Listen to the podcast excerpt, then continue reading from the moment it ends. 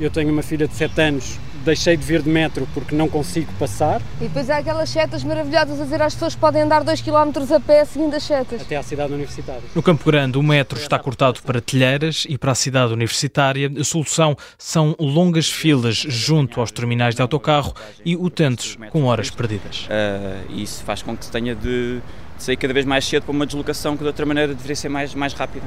Tive de começar a sair mais cedo de facto porque senão não, ainda por cima eu levo um miúdo pequenino, portanto para não ir esmagado tenho de esperar que, que a primeira leva entre para chegar à porta e para depois conseguir ter um lugar sentado, pelo menos para ele. A descrição é de João David e Ricardo Duarte, lado a lado, de braços cruzados. Atrás está Pedro Sousa. As obras no metro de Lisboa obrigam-no a acordar às 5 da manhã para conseguir chegar à primeira aula.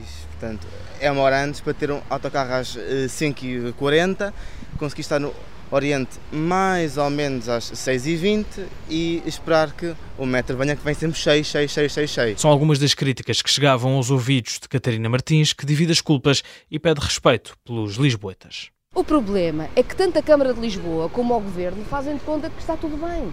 Quando for as Jornadas Mundiais da Juventude, seguramente tem que haver reforço de transportes e vai-se contratualizar transportes para fazer transportar pessoas.